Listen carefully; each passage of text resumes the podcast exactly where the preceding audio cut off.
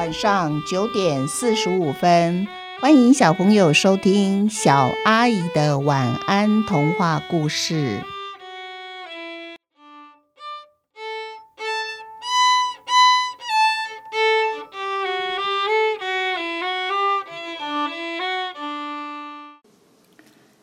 一只叫打不到的蚊子，呸呸呸！什么？连打三下都没有打中，我的手掌都打红打痛了。哎，这只蚊子还是被它飞走了。早知道打不到，就不要那么用力的打，痛死我了。哎，这个人好倒霉哦，他那么用力打了三下，居然都没有打到这只蚊子呢。别的蚊子飞起来总是嗡嗡嗡叫着。就只有这只蚊子飞起来的时候啊，可不是嗡嗡嗡叫哦，它是满嘴叫嚣着说：“打不到，打不到，打不到。”它的“打不到”外号就是因为这样子而来的。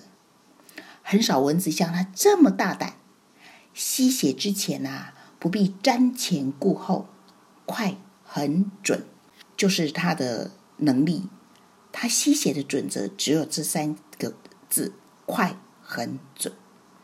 一锁定目标，嘴上那根针就狠狠的对准的他想要扎的人的肉里面扎了进去，快速大口的吸上几口血之后，毫不留恋，立刻飞走。或许啊，这就是为什么他从来不会被打到的原因吧。打不到很少像今天一样，他吸血吸到肚子像一颗红色的透明水晶球，又大又圆的。他很高兴的啊，在他打不到他的那个人的头上飞着一圈，而且啊，他还头上脚下倒立着又飞了一圈，然后啊，他才飞离开。气的那个人双手在他的头上胡乱的飞舞着，想要抓这只蚊子，嘴里骂着“死蚊子，死蚊子”，可是他还是打不到。哇！打不到这躲避人类手掌的好功夫，在蚊子国里面简直是无人能比了。本来嘛，当一只蚊子啊，闪躲功夫太差，钻洞能力不足，三两下就会被人类的手掌拍打成夹心饼干，一命呜呼呢。要能够存活下来的蚊子啊，身手敏捷是必要条件。至于还敢到人们的头上作怪的，除了打不到。大概其他蚊子都做不到吧，而打不到最厉害的地方在于，就算它偶尔不小心被人的双手抓到手心里面去，它还是有办法从手指缝隙里面钻了出来。就算手指头之间完全找不到一点点的缝隙，它还是有最后一招绝活，那就是装死。当人们打开手掌，确认是否有抓到蚊子的时候，看到躺着动也不动的这一打不到蚊子，他总是以为啊，这只蚊子已经死了。正当人们很高兴的准备要捏起打不到的时候，哎，这时候打不到就会迅速来个大翻身，拍拍翅膀，飞离了人们的手心，留下一脸错愕的人们，吹胡子，跺脚大骂。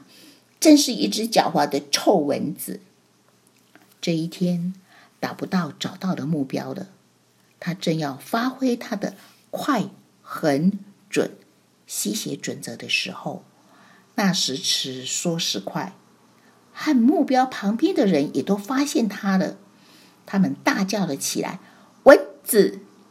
旁边这人双手用力拍打了两下，只听见啊，打不到嘴里一样喊着。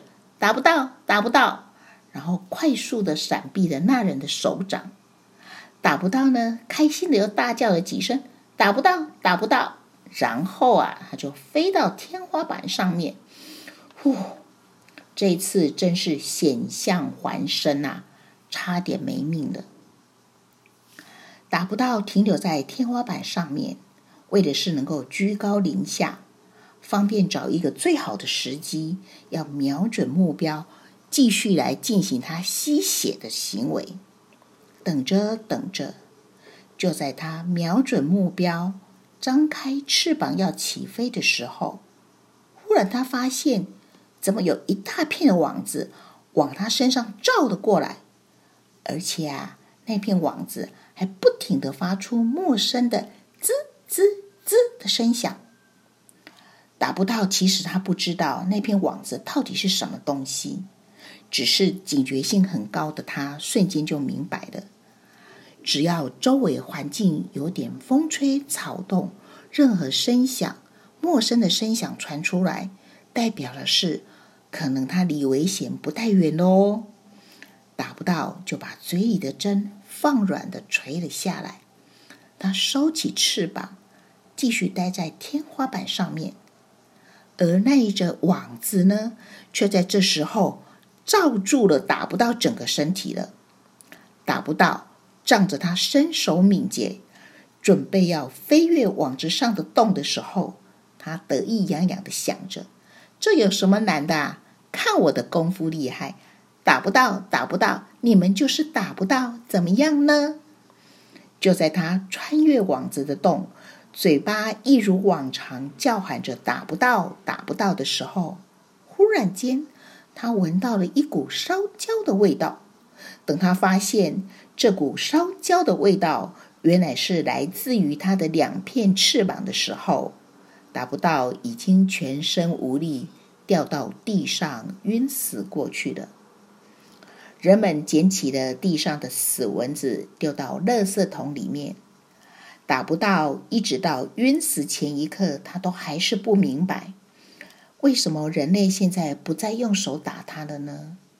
人们呐、再也不必为了打一只蚊子，把自己的手掌拍得又红又肿又痛，因为人们发明了一种东西，叫做电蚊拍。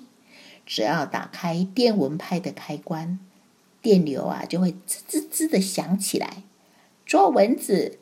打蚊子，再不必劳动人们的双手来拍打喽。我们一起想一想，小朋友，你们知道什么叫得意忘形吗？什么叫骄兵必败吗？这一只名字叫打不到的蚊子，就是这四个字字的成语最好的说明了。今天的故事就到这边结束了。下一个系列故事是鳄鱼和猪。小朋友，你们想知道看起来很可怕的鳄鱼，还有总是被人们笑着说“好笨哦，你是大笨猪”的猪，它们其实啊都有一颗柔软的心，还有聪明的头脑呢。你们想知道鳄鱼还有猪，他们会发生什么样的故事吗？下次不要忘记继续收听小阿姨的晚安童话故事，祝你们有一个甜蜜的梦，晚安。